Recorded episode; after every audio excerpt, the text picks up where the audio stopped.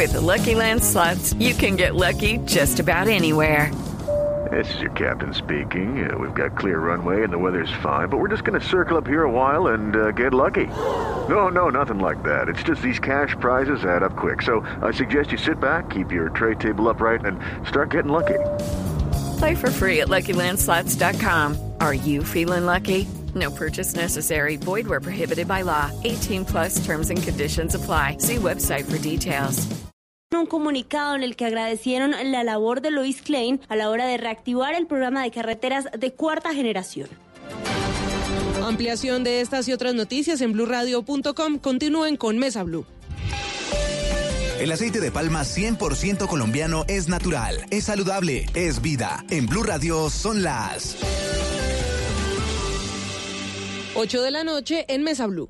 ¿Aceite de palma colombiano? Sí, el que es 100% libre de grasas trans. No cambia el sabor de tus comidas y es natural porque viene directamente de su fruto. Conoce el aceite de palma colombiano. Es natural, es saludable, es vida. Reconócelo por su sello y conoce más en lapalmaesvida.com. Aceite de palma 100% colombiano. Una campaña de Fede Palma con el apoyo del Fondo de Fomento Palmero. Son las 8 de la noche. Aquí comienza Mesa Blue con Vanessa de la Torre. Son las 8 puntos. Muy buenas noches y bienvenidos a Mesa Blue. Numeral, Vanessa, pregúntele a Miguel. Vamos a hablar en el programa de hoy con Miguel Uribe, que es ya esta la última entrevista, como la hemos venido haciendo. Viene con su gente, con su equipo, sus pensamientos, sus reflexiones finales sobre esta, Miguel, que ha sido una contienda electoral dura, ¿no? Así es, Vanessa. Un saludo muy especial para ti, Carolina, a todos los oyentes de Blue. Gracias por la invitación. Qué, qué alegría volver a estar aquí. Y efectivamente ha sido una contienda muy larga. Nosotros comenzamos hace mucho tiempo. Incluso fuimos a uno de los primeros debates que fue contigo eh, en la Plaza de Bolívar. Y hemos recorrido la ciudad entera. Pero esto no comenzó en la campaña. Para mí esto comenzó hace más de 10 años, cuando arranqué a recorrer Bogotá en serio. Fui concejal, fui presidente del consejo, fui secretario de gobierno tres años y hoy más que nunca estoy convencido de la necesidad de llegar a la alcaldía, terminar lo que se comenzó, poder entregar esos grandes proyectos que Bogotá requiere y poder hacer de Bogotá la ciudad que soñamos y la ciudad que, en la que realmente queremos vivir. ¿Usted cuándo decidió que quería lanzarse a la alcaldía de Bogotá? Vanessa, yo fui testigo cuando fui concejal de una de las peores alcaldías, que fue la anterior, fue la de Gustavo Petro. Vi la negligencia, la corrupción, la improvisación. Era, sentía casi que impotencia cuando las obras no se hacían, se paralizaban, veníamos del carrusel de la contratación y todos soñábamos con que la ciudad diera un giro y, y volverá a reencaminarnos y no fue, fue así, fue todo lo contrario. Pero después además llego a la alcaldía, llego a la Secretaría de Gobierno, yo fui alcalde encargado 25 veces, secretario de Gobierno tres años e hice parte de un equipo que está transformando la ciudad. Y empecé a ver de primera mano y a ser parte del equipo que empezó a cambiar esta ciudad. Entonces, para no ir muy lejos, hace una semana adjudicado el metro después de 77 años. Se terminó la Tabor Rincón en Suba. Se está haciendo la Tintal Alsacia Guayacanes en Kennedy y Bosa. Se terminó la avenida Bosa y Cali en la localidad de Bosa. Se está haciendo la ampliación de la Caracas.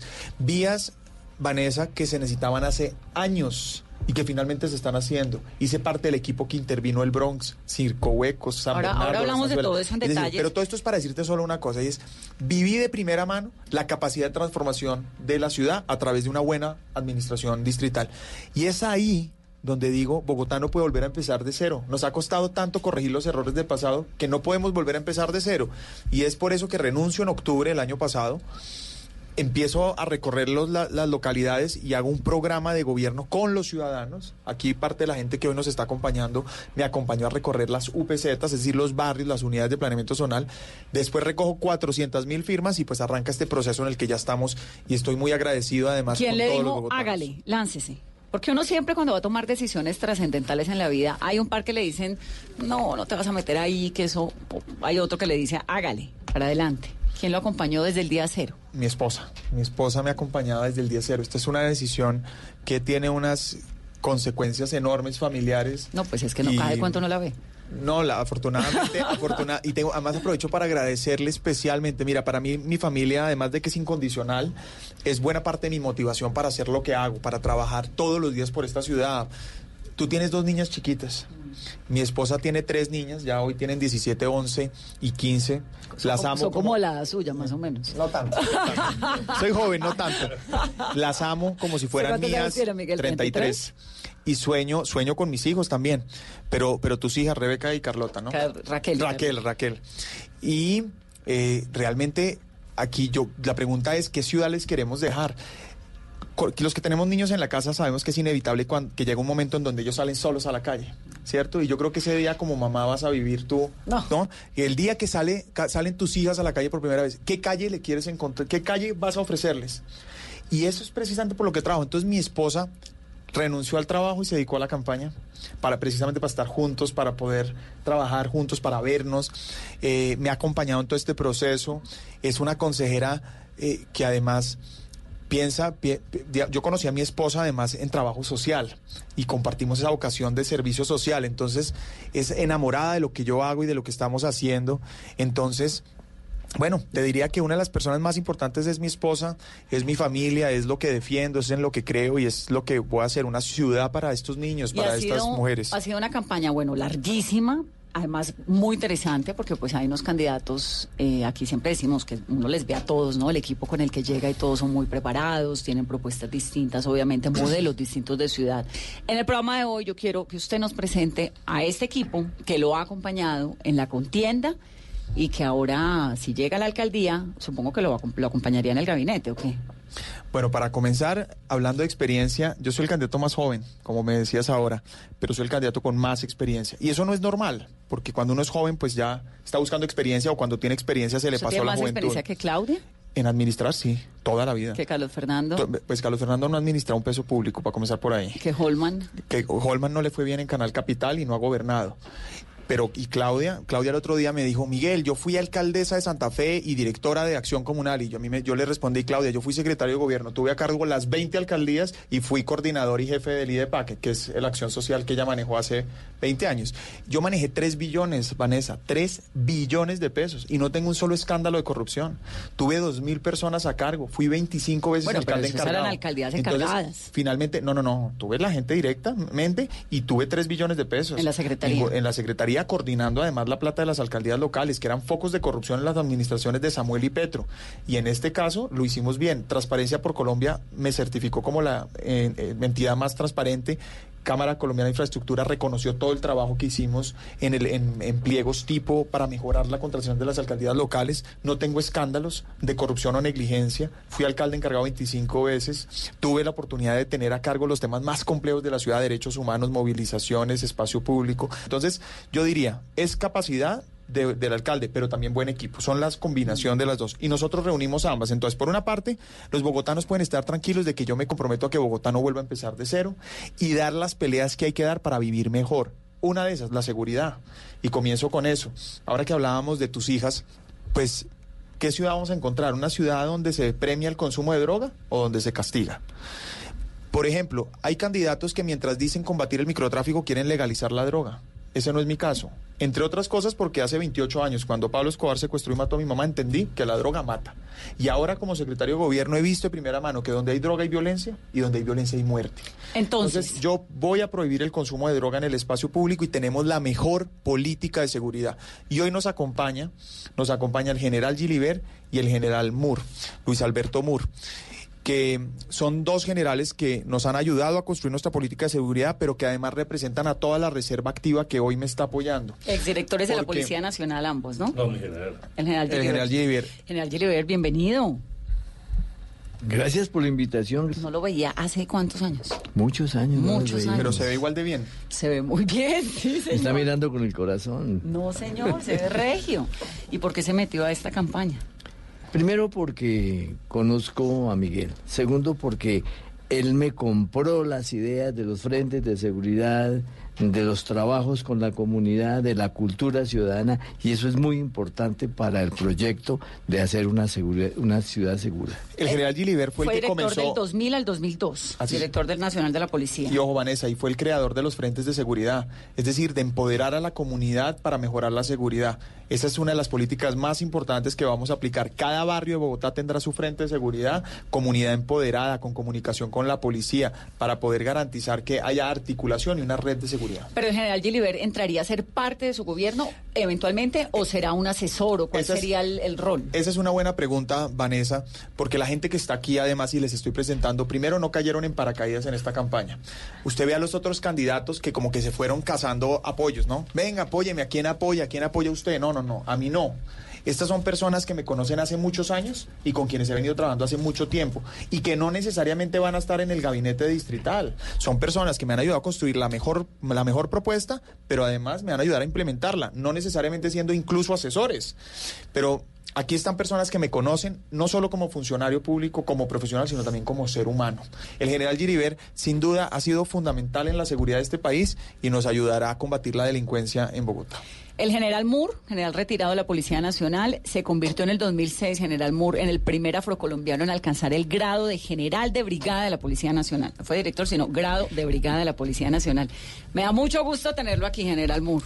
Vanessa, muchas gracias y muy complacido, no solamente Poco estar, lo veía hace mucho tiempo. estar con usted, sino que estar con todas estas bellas personas que así como usted le preguntaba a mi general Gilibert, convencido totalmente de lo que estoy haciendo y de lo que representa Miguel Uribe Turbay para no solamente la seguridad, sino para el desarrollo de nuestra ciudad, porque soy un bogotano de nacimiento, he estado trabajando en Bogotá y quisiera de que esta ciudad avance mucho más eh, con Miguel Uribe Turbay, que esa es la consigna que tenemos. Dos generales. Así es, y representan además a toda la reserva activa. La reserva activa son los policías, militares y de otras fuerzas que ya están retirados, pero que son muy importantes para este país. Hay gente, mire, hay otros candidatos que se burlan y se ríen de la policía. Yo no. Yo los apoyo. ¿Quién se burla y se ríe de la policía? No, cuando hay otros candidatos que dicen es que los policías están es para capturar delincuentes, no para eh, patear vendedores de empanadas, o cuando dicen que los policías deben estar es trabajando y no chateando, pues finalmente están es desconociendo y subestimando un trabajo muy berraco.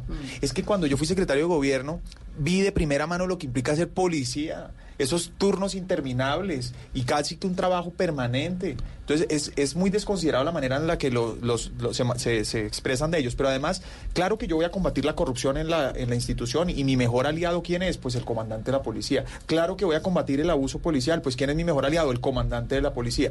Pero generalizar es muy grave y hacerle daño a esta institución es muy grave. Pero además, para poder trabajar en equipo, que yo sé que es trabajar en equipo con ellos, pues usted tiene que reconocer el valor de ellos y de quienes ya prestaron servicio. Entonces, para decir esto rápidamente, Petro, por ejemplo, decía, lo bueno es mío, lo malo es de la policía. No, eso así no funciona. Usted A mí, está los para policías, aquí los la responsabilidad la asumamos con toda y vamos a sacar esta ciudad adelante con todo. Es más, el 28 de enero, de perdón, de octubre, el 28 de octubre, día siguiente a la elección, el próximo O sea, de lunes. hoy en ocho. De hoy en ocho, me siento con el director nacional de la policía y empiezo a construir mi programa de seguridad, mi plan de seguridad. El programa ya lo tenemos, ahora el plan que vamos a, a implementar desde el primero de enero. Yo no llego a aprender o improvisar. Y lo segundo que te quisiera decir es, somos el único programa, el único, que tiene contemplada la vinculación de reserva activa, es decir, policías o militares que ya saben de seguridad para que nos ayuden en, temas de convivencia y prevención. Entonces, estos dos generales a quienes admiramos tanto en el país por lo que han hecho y por las luchas que se han dado, en el caso del general Gilibert, pues histórico lo que ha hecho en, en- materia de seguridad, y del general Luis Alberto Mur también un tema de inclusión. Como tú decías, es el primer eh, general afrocolombiano y eso hace parte de que esta también es una campaña que reconoce diferencias y diversidad. Dígame, porque le veo que lo de la seguridad es como un gran baluarte de su campaña. El Además, más importante. ¿El más? El más y en el que más experiencia y conocimiento tengo. ¿Cuáles son, si usted tuviera que resaltar tres puntos de su programa de seguridad, cuáles serían? El primero, sin duda, es la prohibición de la droga en el espacio público, en todo lado. Yo no quiero que tus niñas salgan a la calle a oler droga, que tú las lleves a los parques y compartan los Pero parques eso con los tendrá jíbaros. que ir acompañado de algún proyecto Ah, no, claro. sólido de, Claro, de pero, salud pero primero, pública. primero es la determinación, por supuesto. Tenemos centros de rehabilitación, tenemos programas de, por ejemplo, la Universidad del Deporte, formación, Universidad Distrital y Cena en los colegios en jornada nocturna para que los jóvenes estudien, etcétera. ¿Qué Pero- pretende hacer, por ejemplo, con los con los las personas que son adictas, los consumidores? No, atenderlos con rehabilitación y ofrecerle red de apoyo a las familias. Una mamá, una mamá en cualquier parte de la ciudad no sabe a quién llamar cuando tiene un hijo consumiendo. Pues le vamos a dar la oportunidad que tenga un contacto, una comunicación exclusiva y centros de rehabilitación. Pero entonces el primero es cero droga en el espacio público. Soy el único candidato a todos los oyentes, soy el único candidato que va a prohibir el consumo de droga en todo el espacio público, porque es la única manera de combatir de frente el microtráfico. Los otros candidatos han dicho ser permisivos con el consumo y yo no quiero que sus hijos, nuestros niños, compartan el Pero Miguel, mire, segundo. Ve, espéreme un segundo porque ahí sí quiero andar en ese tema, porque uno ve cómo las ciudades del mundo han ido cambiando. Entonces, por ejemplo, Washington DC, que bueno, uno pensaría Washington imposible. Washington está hoy en día regulado el consumo de marihuana. Mira, por ejemplo, Los Ángeles, te voy a dar un ejemplo. Holanda, que es el país. En Holanda usted va y se mete a un coffee shop y se fuma lo que quiera. si ¿Se mete en dónde, perdón? A un coffee shop. Se mete, entonces uno se mete a un sitio. En Holanda, sí, pero también no, le necesita meterse. si se quiere fumar un porro en el parquecito. es prohibido. En Holanda, el, el, el país más progresista, entre comillas, en legalización de drogas, es, es legal consumir droga y es prohibido en el espacio público hacerlo. Y en Colombia estamos en el peor de los mundos. Es ilegal consumir y se puede consumir en todas partes. Entonces, mira tú, en los lugares, allá se puede consumir en sitios privados. Eso sería el primer punto. El segundo es comunidad es empoderar a la comunidad, frentes de seguridad, reserva activa en convivencia y prevención, hacer esa red de prevención y control con la comunidad. No hay una ciudad segura en el mundo, Vanessa, en donde la comunidad sea indiferente. Necesitamos comunidad jugada, jugada a construir, a construir seguridad. Y el tercero es cero impunidad. Cero impunidad. Nos cansamos de la impunidad, esa impunidad que hemos vivido durante años en el país y en Bogotá. Mientras yo fui secretario se capturaron 120 mil personas y la mayoría están libres. Por eso voy a hacer una nueva cárcel distrital. Vamos a traer más policías bien formados para ¿usted Bogotá. cree que la solución es más cárceles? No, es todo, es todo. O sea, conjunto. O sea, claro que es cárcel, claro, por supuesto. Entre otras tenemos un hacinamiento absurdo en Bogotá. 75%. exactamente. La, la, la cárcel distrital es la única que no tiene hacinamiento. Todas las demás tienen hacinamiento. Primero es un problema de derechos humanos. Segundo es un problema de resocialización. ¿Quién se resocializa en hacinamiento? Y tercero, eh, pues es un desincentivo para que lleguen criminales a las cárceles. Entonces, claro que se necesita una cárcel. Ya te estaba hablando hace un minuto y ahora lo vamos a hablar cuando hable con ellas, con, con el resto de las personas, un poco sobre las oportunidades. Pero lo que sí es claro es que necesitamos una nueva cárcel y conmigo van a tener un alcalde que le duele la, la inseguridad. Conmigo, los niños, tus niñas no van a estar solas en Bogotá, conmigo porque sé lo que eso implica. En materia de seguridad hay un punto que nos hace falta y es Bogotá casi siempre es el epicentro de las protestas, de los disturbios. Eh, ¿Qué va a hacer con el SMAT? ¿Fortalecerlo, reformarlo o quizá como se está planteando desde el Congreso, hay quienes piden eliminarlo? Bueno, el SMAT es una de las capacidades importantes que tiene la fuerza pública precisamente para evitar ese tipo de disturbios. Ya dije que estoy en contra de cualquier tipo de abuso policial, pero también estoy en contra por encima de todo de la delincuencia y vandalismo. No podemos seguir justificando vías de hecho. Es más, no queremos más violencia. Pero yo soy consciente que hay que tener derecho a movilizarse y conmigo los bogotanos van a poderse movilizar pacíficamente. Ya lo hice. Movilizar es protestar. A protestar, salir. ¿Sabes cuántas movilizaciones hubo mientras fui secretario de gobierno? Dos mil. Dos mil, Carolina. ¿Y sabes cuántas terminaron en, en protestas? Menos del 3%. Las mismas que con Petro y Samuel. Finalmente, termina habiendo un patrón similar de comportamiento. No se trata de que esta administración no utilizó bien el ESMAD o que la policía lo está haciendo mal, no. Se ¿Qué, trata. ¿Qué es lo que pasa con el ESMAD? ¿Qué es lo que pasa con.? ¿Por qué está esto tan desmadrado cada vez que hay una protesta estudiantil? Cada vez no. El 3-4% de las veces. Las últimas ¿y veces sabes por qué pasa? La pregunta será, ¿qué pasa con el ESMAD o qué pasa con los vándalos que salen a destruir la ciudad? No, no, porque no los capturan a los vándalos. No, es que es muy... Pues mira, hay una, una, una de las protestas últimas, salieron 5 mil, 6 mil, 7 mil personas y al lado hay 100 personas vándalas. Entonces, los vándalos, los 100 vándalos hacen quedar mal a los 5 mil protestantes, pero vaya usted y metas en una manifestación a coger esos 100 a ver qué pasa. Es imposible. Entonces tenemos que trabajar en individualizar realmente esos vándalos con tecnología. No, porque la gente muchas veces es solidaria. Mire, primero porque el ESMAD está descontrolando, conteniendo. Entonces, le voy a dar un ejemplo. Están acabando Transmilenio. Llega el ESMAD, tienes que eh, repeler el ataque o, el, o la agresión, tiene que contener, tiene que proteger a los bogotanos que están siendo víctimas. Aquí tuvimos un programa con el SMAT y nos pareció fabuloso porque realmente le pusimos rostro a todas esas. Claro, es que son personas, son robots, son personas de No carne y hueso que también les duele. Pero yo no he podido entender, Miguel, honestamente, usted que su proyecto principal de, de Bogotá de seguridad, no he podido entender cómo es posible que hay 15 vándalos, porque tampoco es que sean mil, ¿no? 15. Unos tienen 20, más o menos. Bueno, 30, póngale. ¿Sabes qué pasa? Que, logran descontrolar y llevar a Bogotá en un momento a semejante anarquía. ¿Eso Pero no quién son- lo no, maneja? pero ¿Y no qué es son lo que 15, pasa no ahí? son 15, son muchos más. Bueno, 100, Es ¿no? un tema de cultura, es un tema de confianza, es un tema, un tema de empoderar a los ciudadanos precisamente. Pero la autoridad está y sale el ESMAD a contener eso y salen a, a criticar el ESMAD que por qué el ESMAD está protegiendo entonces al bus o a los ciudadanos que van dentro del bus. ¿Por qué no capturan a esos tipos, esos bandos? Porque dentro, porque hay que individualizar, digamos, a los, a los, a las, a los, a los delincuentes, pero vuelvo y te insisto, en dentro de la protesta el ESMAD está Digamos, algunos, son, algunos se capturan además, algunos, pero obviamente el ESMAD en ese momento está conteniendo esas agresiones. Pero lo que yo te diría es, ¿qué vamos a hacer nosotros adicionalmente a lo que se ha hecho? Vamos a trabajar y fortalecer los lazos con los organizadores y los acuerdos con los organizadores de las movilizaciones. Vamos a tener equipos permanentes durante toda la movilización de, resolución de conflicto, es decir, donde vemos algún tipo de, insinuación pues de que va a haber alguno un conato de conflicto, ahí estamos. Y finalmente que, estamos, que estamos es que un equipo de prevención y de mecanismo de solución de conflictos, donde por ejemplo pues ya existe eso ciudadanía, eh, seguridad ciudadana. No, no, los gestores de, convivencia, que son que los que nosotros los y ampliamos precisamente, pero es fortalecer esos procesos. Lo que te quiero decir es todo eso para que funcione bien tiene que ser un tema de cultura e empoderamiento. Y el SMAT seguirá existiendo y yo quiero decir aquí, bienvenida a la movilización, pero todo lo que tengamos que hacer para recuperar el orden y garantizar la seguridad de los bogotanos lo vamos a hacer en sobra decir que con el debido proceso. General Muri y Gilibert, ¿por qué es que no capturan a los vándalos que terminan deslegitimando además algo que es democrático, que es la protesta. Definitivamente los infiltrados son personas, son personas especializadas en el tema. El eh, movimiento se inicia, la gente va caminando, ellos se van infiltrando y van llevando un grupo de personas que los rodean y protegen a lo largo de la movilización. Cuando llega el momento de actuar, ellos actúan y todas las personas a su alrededor se cohiben de actuar porque no tienen la fuerza ni la capacidad de enfrentarlos. Ellos van armados, ellos llevan sus capuchas, ellos tienen la capacidad y además desde afuera están auxiliados. De manera que capturar una persona de esta se vuelve un reto muy difícil para el policía, porque termina la gente toda la marcha volteándose en contra del policía, porque a nadie le gusta ver la actuación policial cuando hay empleo de la fuerza. Y hay que emplearla porque son unos vándalos. De manera que la situación es difícil. Además, una vez capturado, la judicialización se hace muy difícil.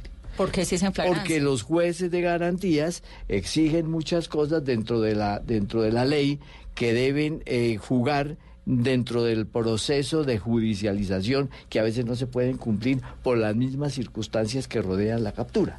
Pero si son en flagrancia. ¿No es más fácil? Así lo vemos nosotros, pero el juez de garantías tiene un enfoque diferente. Listo, entonces, consumo cero, reserva activa, SMAT fortalecido. No, no. Vanessa, por favor. Cero droga. primero.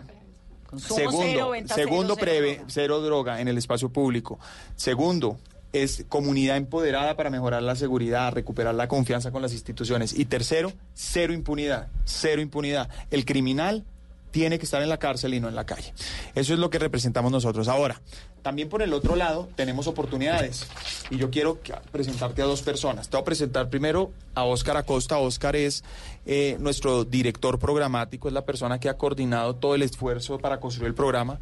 Óscar además fue uno de los autores de los primeros dos POT que tuvo Bogotá, el POT en el año 2000 y, el, y, el, y el decreto 190 del 2004 es decir, conoce la ciudad, se lleva toda su vida estudiando la ciudad, es un gran abogado y es la y es y, uno de los enfoques más importantes con los que hemos querido trabajar con Oscar es precisamente las oportunidades para los bogotanos, hacer de Bogotá una ciudad de oportunidades. Con Oscar estamos haciendo un enfoque maravilloso, llevando la universidad a los barrios y el SENA. Imagínate tú que tú por la por el día trabajas y por la noche llegas a un colegio como por ejemplo el colegio Rogelio Salmona o el técnico industrial, el Rogelio Salmona en Ciudad Bolívar, el técnico industrial piloto en Tunjuelito, llegas al Jorge Mario Bergoglio en Suba por la noche a las 6 de la tarde o a las 8 de la noche a estudiar con el SENA en la Universidad Distrital. Es una gran oportunidad. Segundo, 20% de los contratistas del distrito van a ser para primer empleo.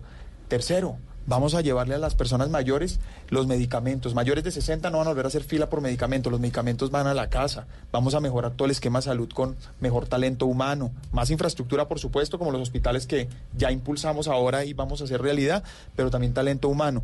La Universidad del Deporte que te decía. Entonces, todo este enfoque lo hemos construido y bueno, muy agradecido también con Oscar y todo el equipo programático. Oscar Acosta y Reño, ¿no, Oscar? Sí, Vanessa, mucho gusto. Oscar, ¿qué hace un director programático? Pues un director programático lo que hace es escuchar a la gente experta, eh, tratar de que todo el enfoque del alcalde se pueda plasmar en un programa de gobierno y construir el programa de gobierno según la directriz del, del, del, alcalde o el futuro alcalde, ¿no? Entonces nosotros finalmente nos reunimos con todas las personas que saben de los temas y a partir de eso trabajamos con todos. Adicionalmente, Miguel, el primer punto que, que nos pidió fue que eh, no lo hiciéramos solamente a partir de técnicos ni de personas muy expertas, sino el primer tema que Miguel instruyó fue poder trabajar directamente con la gente. Entonces, fue un trabajo que empezó hace mucho tiempo, porque cuando nosotros arrancamos, lo primero que hicimos fue unos eh, talleres en las localidades. Hicimos una cantidad de talleres donde se escuchó cuáles era la problemática de la gente, qué era realmente lo que estaba eh, buscando la gente y a partir de eso fue que cuáles eran hacia, hacia dónde en la Bogotá de Miguel Uribe hacia dónde debe crecer la vivienda, hacia dónde debe crecer la ciudad. Mira, el crecimiento es un tema que, que, que, depende, digamos, no es no depende del alcalde, sino depende ni, ni siquiera como de las proyecciones de crecimiento del DANE ni esas cosas. La ciudad tiene un crecimiento histórico, vegetativo. Las ciudades en el mundo no se planean como lo dicen para los 12 años del plan de ordenamiento. Si usted mira, por ejemplo, Barcelona, Barcelona se planeó el ensanche de Barcelona para la ciudad de los 50, 100 años siguientes, porque las ciudades van a crecer, van a transformarse, son, las ciudades son vivas. Entonces, en este momento eh, en los temas de vivienda, que es un tema importante para el alcalde, porque no solamente la vivienda es, digamos, darle vivienda a la gente, para el alcalde Miguel Uribe, obviamente, que yo ya, él, él es mi alcalde. Entonces nosotros hemos construido, digamos, un programa de vivienda que es bastante interesante, donde mezclamos, digamos, la habilitación de suelo, que es habilitación en las zonas por crecer, es decir, las zonas por urbanizar, que son las zonas de expansión, más las zonas de renovación urbana. Entonces, Vanderhammer.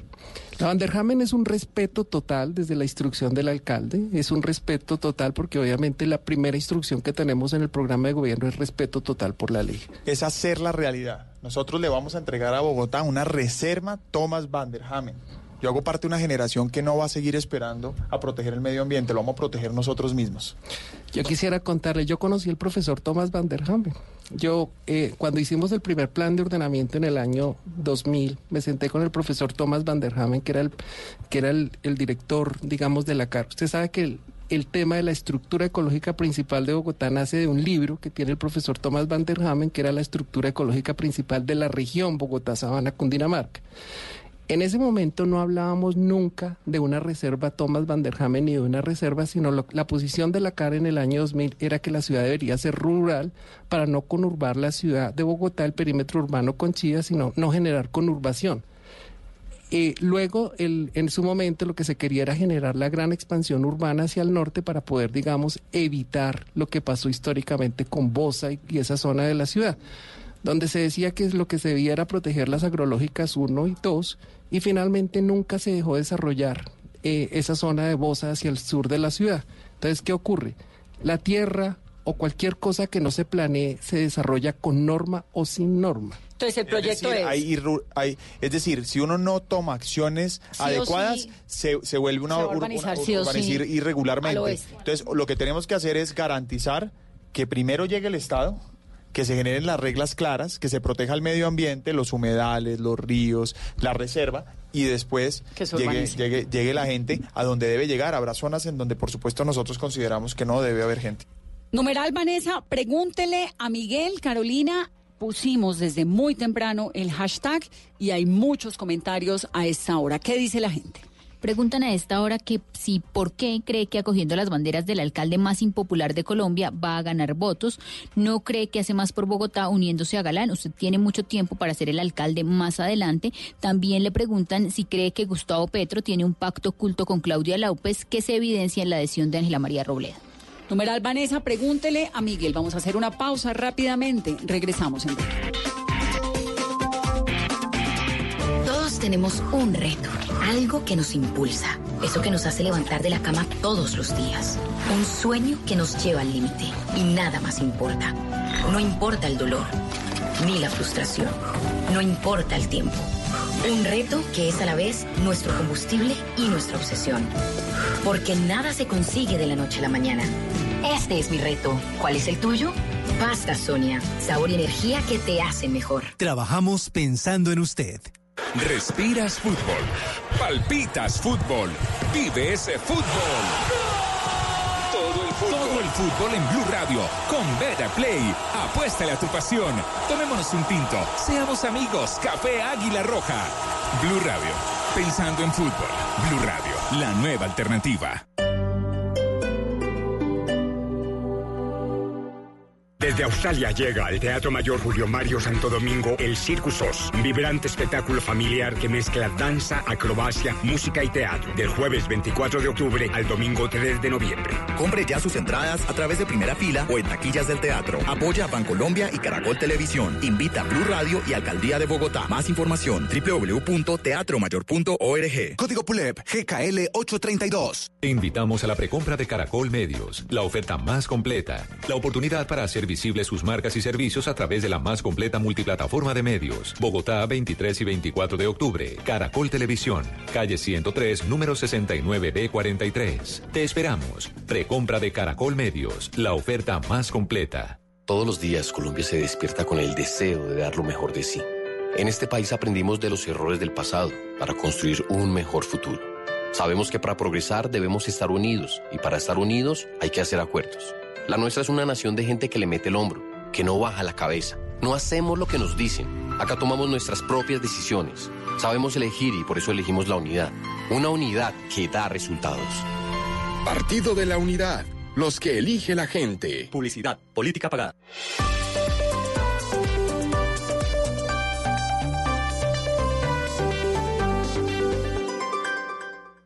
Estás escuchando Blue Radio, un país lleno de positivismo, un país que dice siempre se puede. Banco Popular. Doña Susana, solo tienes que responder la siguiente pregunta para ganar muchos premios. ¿Lista? Sí. ¿Abriste un CDT en el Banco Popular? Sí. Con el ahorro ganador CDT, siempre ganas. Sin rifas ni sorteos. Ahorra y obtén mayor rentabilidad. Más información en www.bancopopular.com.co. Banco Popular. Somos Grupo Aval. Aplica condiciones. Vigilado Superintendencia Financiera de Colombia. Cada rincón de este país es maravilloso. Somos más los que podemos hacer la diferencia. Es nuestro deber elegir correctamente. Por nuestro país, por nosotros. En estas elecciones los protagonistas son los colombianos. La mejor elección la hace usted. Colombia decide 2019. Noticias Caracol. Primero en noticias. Numeral Vanessa, pregúntele a Miguel. Estamos leyendo sus opiniones y sus comentarios. Esta entrevista la grabamos más temprano, en el día de hoy, porque Miguel Uribe está haciendo hoy, hasta las 8 de la noche, el cierre de su campaña en el Movistar Arena en Bogotá. Entonces, todos los comentarios que ustedes nos están recibiendo, nos están enviando, los tenemos y los estamos comentando en este momento, pero la entrevista fue grabada previamente. Numeral Vanessa, pregúntele a Miguel Carolina. Pregunta John CH, ¿cómo mejorar la seguridad en Bogotá, no solo la común, sino la organizada, frente a los casos de descuartizamientos y desmembramientos en algunas zonas de la ciudad? También nos preguntan a esta hora que si cree que sin la maquinaria de los partidos que lo están apoyando va a tener mayor respaldo. Transmilenio por la séptima. Vamos a hacer la renovación de la Transmilenio de la séptima. Hoy es más rápido caminar en, en, la séptima que ir en bus o en carro. Y la gente de Cerro Norte, Santa Cecilia, una mujer del Codito, ya es, ya es suficiente, ya no se puede seguir demorando cuatro horas, dos en la mañana y dos en la noche para ir a trabajar. ¿Y con Entonces, qué garantía los eh, bogotanos vamos a, o los que vivimos en Bogotá, podemos creer que el Transmilenio por la séptima va a ser bonito, va a ser ambientalmente amigable, todo esto? Porque... Si tienen en la administración en la que usted estuvo pues ese Transmilenio por la Caracas. El Transmilenio de la Caracas tiene 20 años y tenía que haber sido cambiado hace 8 años y las administraciones, las últimas dos administraciones no hicieron nada. Pero hoy la administración esto, que está ahorita es la suya. El, no, no, me refiero a las últimas dos es Samuel y Petro. Esta es todavía la actual. Las pasadas son las mm. pasadas. Estas son, estas son, esta es la actual. Y la actual administración hizo un esfuerzo y cambió esos buses, Vanessa. Hoy vemos los buses nuevos, menos contaminantes. Todavía no es el estado ideal. Yo quiero llegar a buses solo de tecnologías limpias y es mi compromiso. ¿Usted cree Entonces, que, usted cree que Peñalosa se equivocó con los buses diésel? Peñalosa logró 60% de los buses en transporte público masivo a gas y es el y, y el otro 40% es Euro 5 con filtro, es decir, lo más limpio en diésel que existe hoy en el país. Pero diésel de todas formas. No, de acuerdo, por eso acabo de decir, no es lo ideal, pero es el, era el primer paso. Y es que no dependía solo del alcalde, el alcalde dio todos los parámetros, como tú sabes, viene en esa licitación para que llegaran otros buses, pero los operadores finalmente terminan haciendo una oferta y desafortunadamente no, no llegaron más ofertas con, con, aga- con gas, pero ojo, 60% es gas. Y además se ha comprometido esta administración a traer los buses eléctricos del SITP, que es uno de mis grandes proyectos, traer buses del SITP. Que a propósito de eso, de a propósito de eso, yo quiero aquí, bueno, aquí están dos mujeres, además esto no solamente, mejor dicho, este sí es un equipo incluyente de verdad, incluyente de verdad.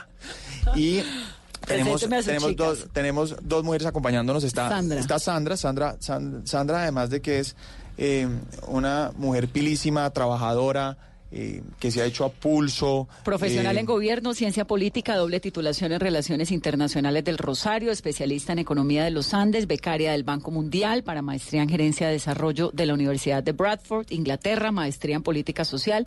Nos hace quedar muy bien a las mujeres. Y es, y es hoy asesora principal de programática, trabaja en equipo con, con Oscar. Oscar ha liderado todo ese proceso y la persona que ha estado ahí también construyendo ese programa es Sandra. A Sandra la conocí porque hice una convocatoria. Cuando fui secretario de gobierno hice una convocatoria. Porque yo además elijo la gente por mérito. Hay políticos que dicen, voy a elegir la gente por mérito. No, Carolina, yo la elegí a la gente por mérito. Ya. Entonces yo hice una convocatoria y me apareció Sandra. Sandra venía del DNP, del Departamento Nacional de Planeación, y empezamos a trabajar. Y cuando yo tomo la decisión de aspirar a la alcaldía, muy generosamente Sandra toma la decisión de renunciar y arranca a construir este programa. Y pues Sandra hoy también nos está ayudando a construir todo el programa de oportunidades para Bogotá. ¿De qué, Sandra? Bienvenida. Hola, muchas gracias. Bueno, lo primero es, Miguel nos dio una instrucción y es que este programa se tenía que construir con el sentimiento y la priorización de las necesidades de la población. Ese ejercicio que les contaba a Oscar tuvo varios resultados. Uno, pues que la mayor preocupación de la ciudadanía era la seguridad. Entonces, la priorización que tú estás preguntando no salió tampoco ni de un capricho, ni unos indicadores, sino de la misma necesidad que sentía la gente. Pero al tiempo, el segundo tema que ellos nos estaban pidiendo era temas de programas sociales, educación, salud, empleo. Hay una preocupación muy grande de las personas por los, por los ingresos de su hogar. Entonces, lo que hicimos fue tratar de darle forma a todas estas necesidades para darle a las, a las personas unas oportunidades de formación, pero esa formación, como su preocupación era acceder a un empleo, que estuvieran conectadas a una vinculación laboral real.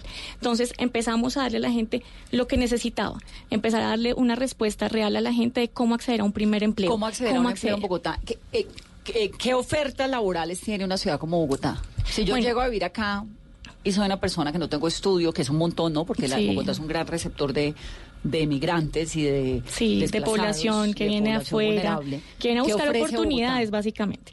A Bogotá llegan personas que vienen a buscar trabajo, que vienen a estudiar y que se quedan. Entonces, ¿qué hicimos?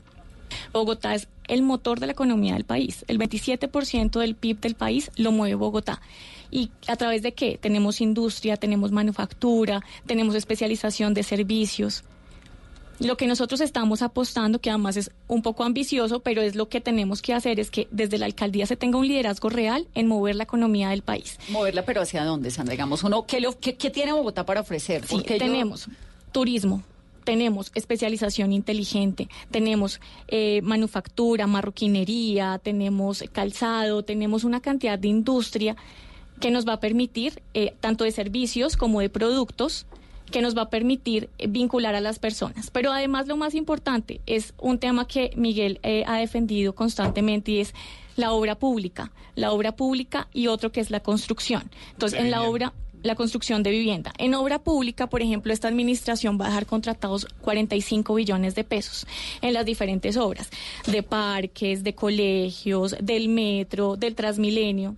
Con esa obra pública se, est- se estima que se pueden generar aproximadamente 400 mil trabajos directos e indirectos en todos los niveles, Pues en los todos los sectores. decían que 100 mil trabajos solamente. Solo metro. el metro, ¿no? Solo el metro.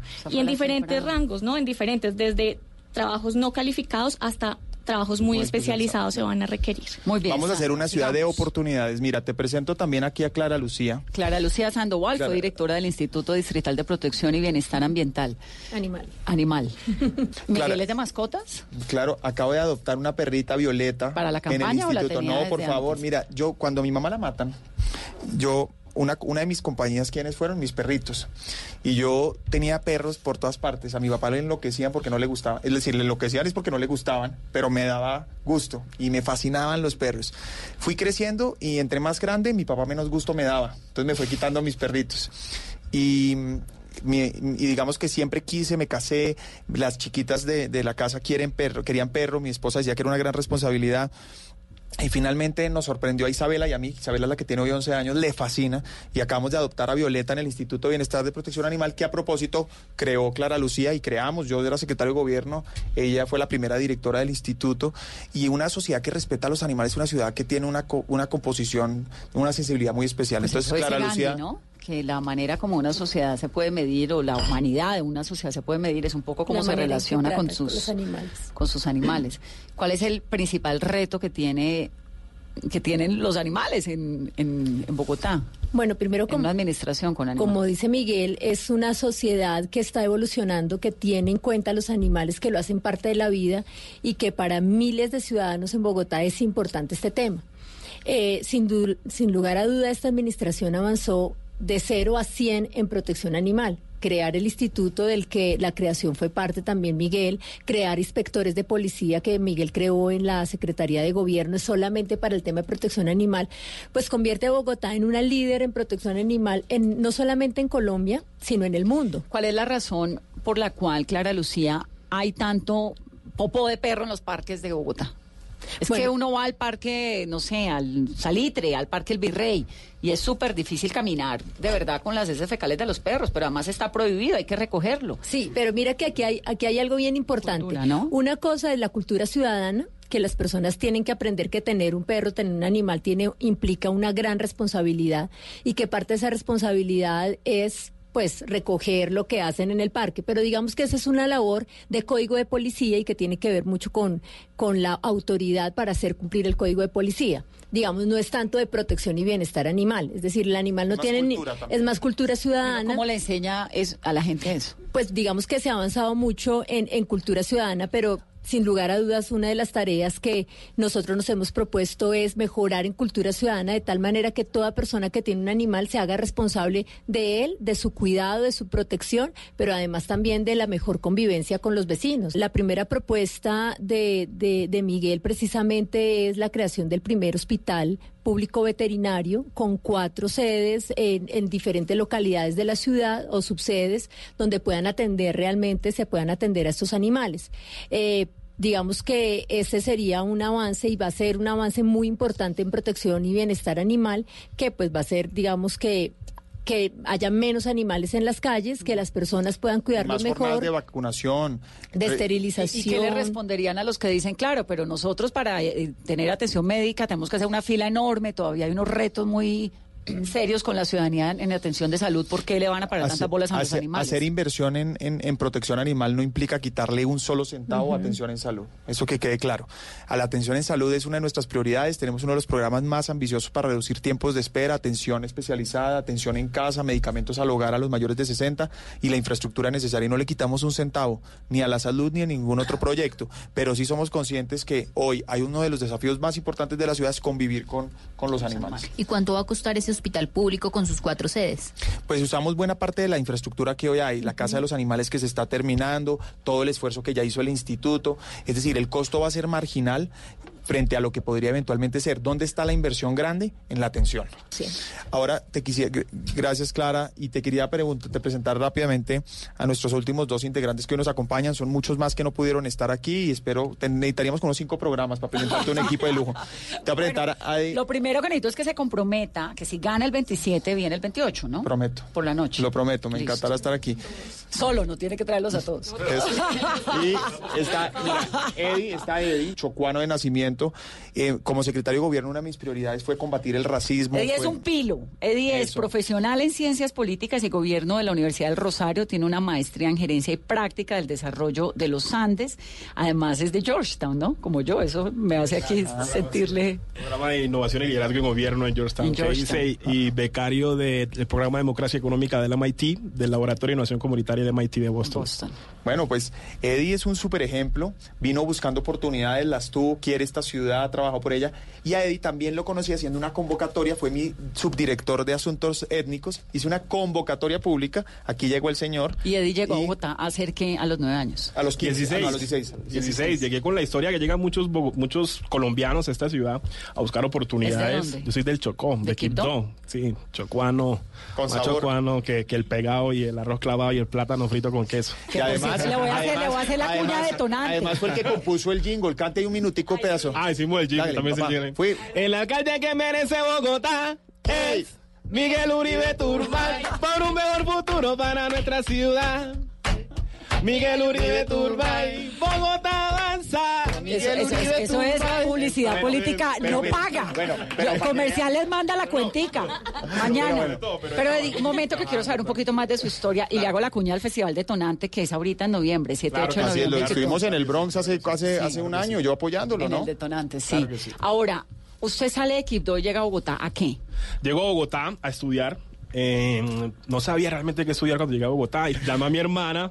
Am, porque, porque mi hermana es como la, digamos, el núcleo familiar mío es mi hermana, mis dos sobrinos y mi hermano mayor. ¿Qué hace su familia en Quibdó? Mi hermana tiene un negocio de comidas, hace, hace com- eh, comidas, hace tortas, digamos, es muy conocida en Quito con ese tema. No me ha regalado Ah, la primera usted todavía. Cuando vayamos a Quito, íbamos a ir a Quito con Miguel y no alcanzamos, pero tenemos ahí ya lista la de Quito. Mi familia, entonces mi hermana trabaja en eso, mi hermano vive en Cali, pero básicamente mi mamá, digamos, murió cuando yo ya tenía 13 años, cuando yo cumplía 13 años, y es uno de los temas también que me une con Miguel, digamos, el haber crecido, digamos, Sí, con las estas figuras, pero muy fortalecido el entorno en el que crecemos y con el gran legado que tenemos. Hace poco le pasó algo a Miguel y yo le mandé un mensaje y le decía, MU, eh, nunca lo hemos hablado, pero yo creo que parte de la misma motivación es poder dejar en alto y orgullosos a aquellas personas que ya no están con nosotros. Entonces es uno de los temas que compartimos mucho.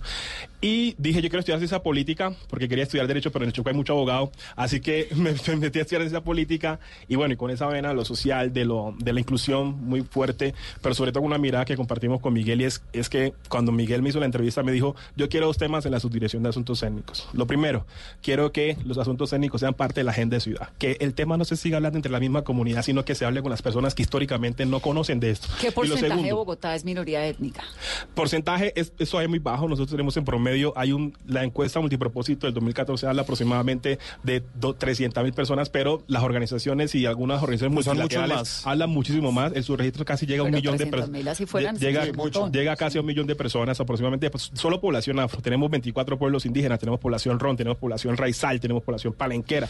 Bogotá realmente es una ciudad diversa, pluriénica y multicultural. Y por eso nuestro plan de gobierno en materia étnica, que es el más completo, por ahí se nos están plagiando, pero es el más completo. Es importante contar eso, ahora le cuento. Nosotros eh, hablamos de hacer de Bogotá la capital pluriénica y multicultural. Él dice que se nos están plagiando y yo aprovecho esta oportunidad para decir, miren, nosotros hemos hecho, nosotros no estamos improvisando, Vanessa. Aquí te das cuenta que es un equipo que además no, no arrancó ayer, eh, hemos trabajado mucho, este es el producto de la experiencia y el conocimiento de mucho tiempo y de muchas personas y de ciudadanos.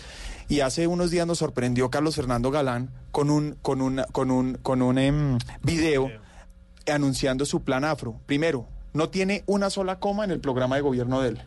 Y cuando lo lee, exactamente lee el mismo programa que yo presenté con un acuerdo el 12 de septiembre, el Día de la Raza. Lo denuncia uno, el, el 12 de septiembre, no. 24 de septiembre el en 24 Pegaso. 24 de ¿Así de grave septiembre. lo dicen? No, ahora, ahora, ahora te lo muestro cuando saca el programa y ya Eddie hizo un video porque eso no lo, no lo- no me di cuenta yo, se dio cuenta Eddie porque las comunidades afro llamaron y dijeron, oiga, ¿cómo es posible que esté pasando eso? Ahora, este simplemente es un llamado. Yo no me voy a poner aquí a, a- a desviar la atención, nada. Sí, Es, es decir, aquí ya que estamos a ocho días, pero... También decían de la otra que es- campaña que usted estaba vistiéndose de rojo. cuando uno Oye, chaqueta ya te voy a decir.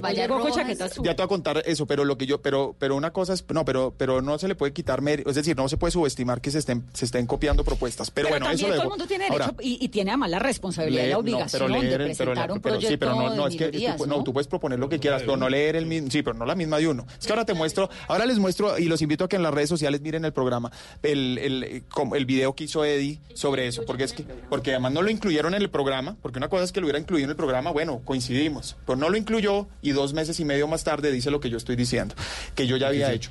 Ahora, frente a la chaqueta, te digo una cosa, cuando uno es independiente de verdad puede usar el color que quiera, solo por si acaso. Pero, eh, y falta aquí Gregorio. Te presento a Gregorio. A Gregorio lo conozco hace Pero más usted o que menos- independiente si tiene el centro entonces, democrático. Es que ser independiente no es estar solo. Ser independiente, yo puedo tener muchos apoyos, pero no dependo de ninguno. ¿El centro democrático le sumó o le, o le quitó puntos? no, yo creo que aquí todos los bogotanos que quieran avanzar suman. Todos los que quieran reivindicar lo que implica una ciudad que no vuelva a empezar de cero, luchar contra la inseguridad, terminar las obras, generar oportunidades, trabajar en el sector privado, bienvenidos. Ese, Es que ese aquí- episodio de Ángela Garzón, ¿le ayudó o usted cree que le quitó apoyo Pues para a comenzar no tuve nada que ver, ¿no? Comencemos por ahí. Entonces no tuve nada que ver. Entonces esas son cosas que pasan en la campaña. Creo, como lo dije siempre, yo respeto a Ángela, me hubiera gustado mucho que me hubiera ayudado, desafortunadamente no quiso, ese pues es una decisión que ella tiene, pero realmente no tuve nada que ver y agradezco, por supuesto que agradezco el apoyo de- de- del Centro Democrático, pero también de los cristianos, de los católicos, de la Reserva Activa, de los movimientos afro. Es decir, es que esta, esta, esta candidatura no es de partidos, perdónenme, que haya partidos y que sean los que avalan. Primero, me avaló 400 mil firmas, Vanessa, que recogimos co- con sudor en Bogotá. Segundo, me avalan movimientos independientes, eh, sociales, cívicos. Y este es un ejemplo. Es que mira este gabinete. Yo no me pongo aquí a traer... ex- ¿Este mira, gabinete? Ya nos este, veo. perdón, este, este equipo. Pre, pre-gabinete, pre-gabinete. Pre-Gavin. No, pero este, este, este equipo. Yo no me pongo aquí a traer personas para mostrar credenciales, las tienen todas, pero no, ese, ese no es el interés. Yo estoy trayendo personas que tú te das cuenta, primero que son expertas en los temas, que conocen, que han luchado, que tienen resultados, y es por eso que yo puedo decir, tenemos el mejor equipo. equipo. Pero mira, te, te presento, termino con Gregorio. Gregorio es un amigo que con... Gregorio, yo estudiaba ajedrez siete horas diarias, te cuenta, cuando tenía 12 años. Gregorio Antes- Rey Amador. Oiga, se me ha olvidado decirle cómo toca el piano. Imagínate, a mí sí no me toca inventar, ese. inventar ahí como otra candidata, no mentiras, pero no, yo me fascina la música, es que a yo tuve dos compañeras en la, dos compañías en, el- en la vida cuando mi mamá pues se murió y mi papá se dedicó a trabajar, mis perritos y la música. Empecé a los cinco años a tocar piano. El piano le voy a decir que me, me, me sorprendió porque yo no sabía. ¿Me gané el voto con el piano? No, pues el voto es secreto. Ah, bueno. Pero obviamente toca muy bien piano. Gracias, gracias. Entonces, gane- mire, piano, toqué guitarra o toco guitarra, me encanta componer. Enamoré a mi esposa, espero que con una canción. eh, me toqué batería, violonchelo en el colegio y ahora acordeón. O sea que, pero, pero, una de mis Rey grandes pasiones, Amador. una de mis grandes pasiones es el ajedrez. Y te quiero contar que Gregorio fue campeón nacional de ajedrez. Con Gregorio eh, lo conocí cuando yo tenía más o menos 15 años. Dije, yo necesito el mejor profesor de ajedrez. Y me recomendaron a Gregorio. Y entonces empezamos a estudiar. Estudiamos siete horas diarias de ¿De ajedrez. Y yo ¿Y soñaba con ser campeón mundial. ¿Siempre ha sido- Oiga, ¿Usted siempre yo- ha sido así de nerd? pues yo soy, sí, sí, pues sí. me gusta, me gusta estudiar. Imagínate, estu- yo quería ser campeón mundial de ajedrez. Lo que eso sí te puedo decir es que lo que hago lo quiero hacer siempre bien. Yo no, mediocre no soy. Esa es una cosa que en la vida mía no existe, la mediocridad. Ni la gente que trabaja conmigo, ni a mí. Pero empecé a estudiar con Gregorio y Gregorio me empezó a enseñar, a enseñar. Queríamos estudiar, ya casi que me tocaba dejar el colegio para ser campeón mundial de ajedrez. Entonces, con Gregorio, esa esa pasión por, por, por practicar, por competir, lo volvimos enseñanza. Y con Gregorio creamos la Fundación Crece Colombia para enseñar ajedrez como herramienta pedagógica a niños de 5 años. Y Gregorio es el, primera, es el autor del primer método en español y, y colombiano para niños menores de 5 años, para enseñar ajedrez. Empezamos a enseñar ajedrez por todo el país, por ciertas zonas. Y No de- sé si lo hay en Bogotá, pero en Santander de Quilichao y en unos pueblos de Córdoba, impulsados por la Fundación de Vivardil, hay unos hay unas mesas de ajedrez en la mitad de las plazas que me parecen tan impresionantes Yo, y pues, tan pues lindos. en estos nuevos parques que estamos haciendo en Bogotá. ¿Van a poner? Ya hay. ¿Ya hay? Es Que yo no los había visto, no yo, sé si y yo haya. Por ahí yo de vez en cuando paro y me juego una simultánea, me juego una, una partida.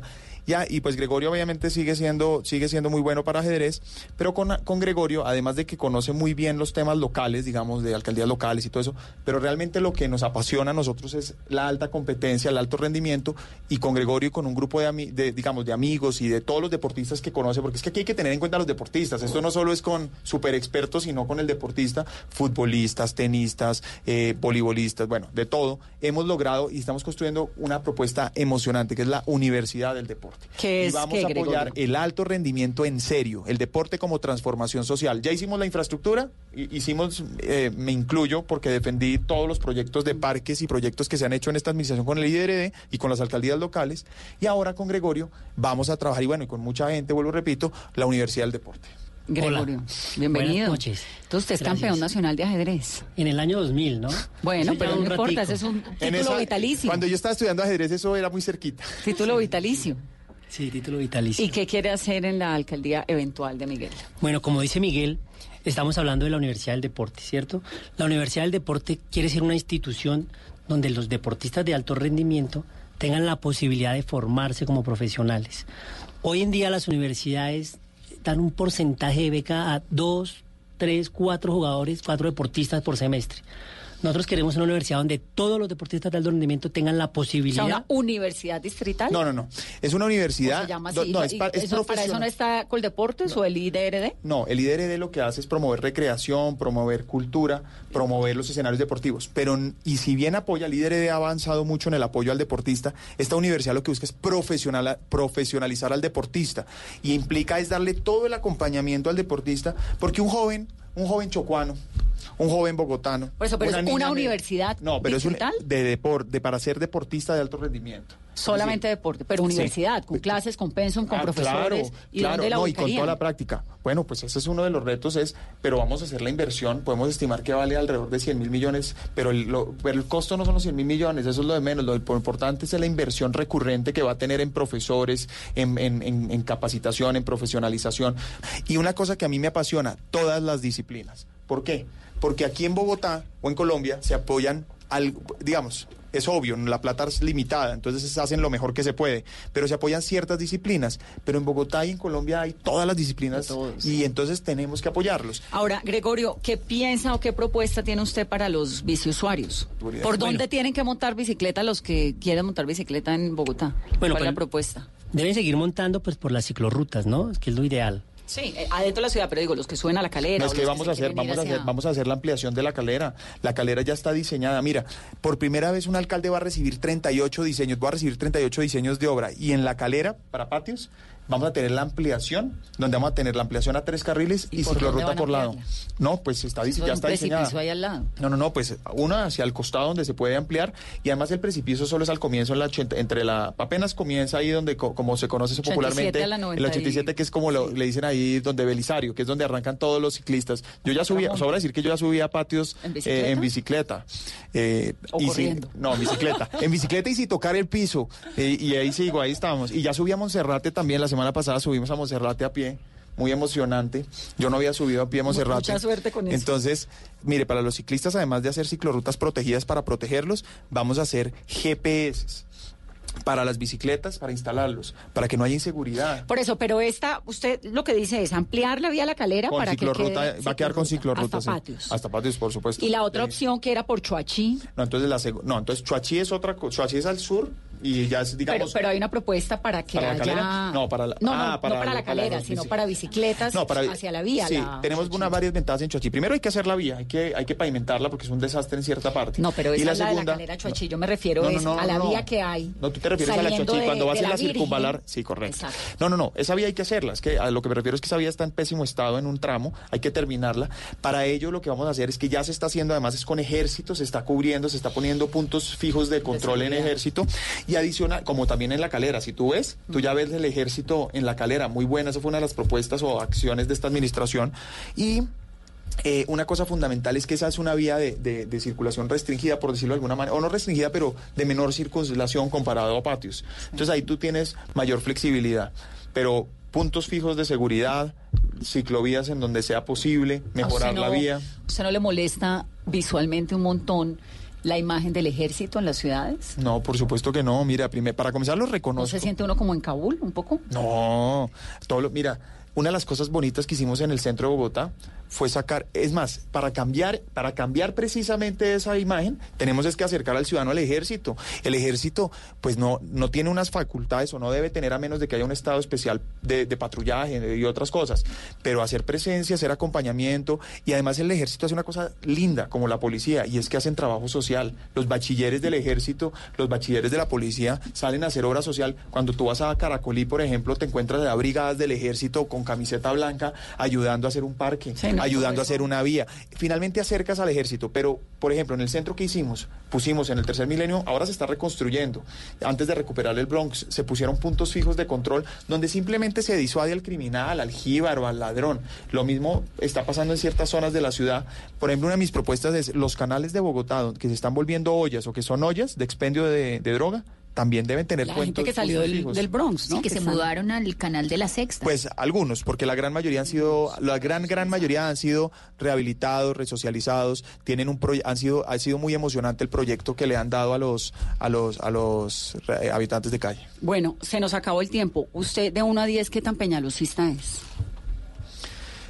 Yo creo que mucho en el sentido en que admiro profundamente la capacidad de trabajo, la visión, eh, el conocimiento de la ciudad creo que me diferencio a Peñalosa, digamos, y eh, un poco en la necesidad de hacer un esfuerzo para tener mayor comunicación y conexión con los ciudadanos. Yo reconozco profundamente lo que está pasando hoy en Bogotá. Soy el único candidato coherente y leal con este proceso. Todos los demás se acomodan de acuerdo a las circunstancias. Comienzan atacando a la administración cuando les conviene y se le pegan cuando también les conviene. Yo no, yo asumo los costos. Es más, a mí me decían mucho en la campaña, oiga, usted tiene que desligarse de Peñalosa si quiere ser alcalde. Yo les decía, prefiero perder antes de ser desleal. Y yo sí tengo claro mis principios de coherencia. Yo sí tengo claro que yo no negocio convicciones. Así que agradezco al alcalde que me dio una oportunidad única de ser secretario de gobierno tres años, sin un solo escándalo de corrupción. Pero al mismo tiempo lo admiro profundamente y tengo el compromiso total de terminar las obras que hoy se están haciendo. Soy el candidato que en menor tiempo lo puede hacer porque las conozco. Eso es lo que implica, eso es lo que implica nuestro proyecto y obviamente los invito a que me apoyen este domingo para que Bogotá salga adelante, para no volver a empezar a cero. Y los quiero invitar a no votar con miedo, Vanessa, no votar con miedo. Aquí hay sectores que quieren manipular la intención de voto con encuesta y solo lo único que te quiero decir es, ¿a usted lo han encuestado? ¿A que me está oyendo hoy lo han encuestado? ¿A su familia, a sus amigos? Yo les propongo una tarea esta semana.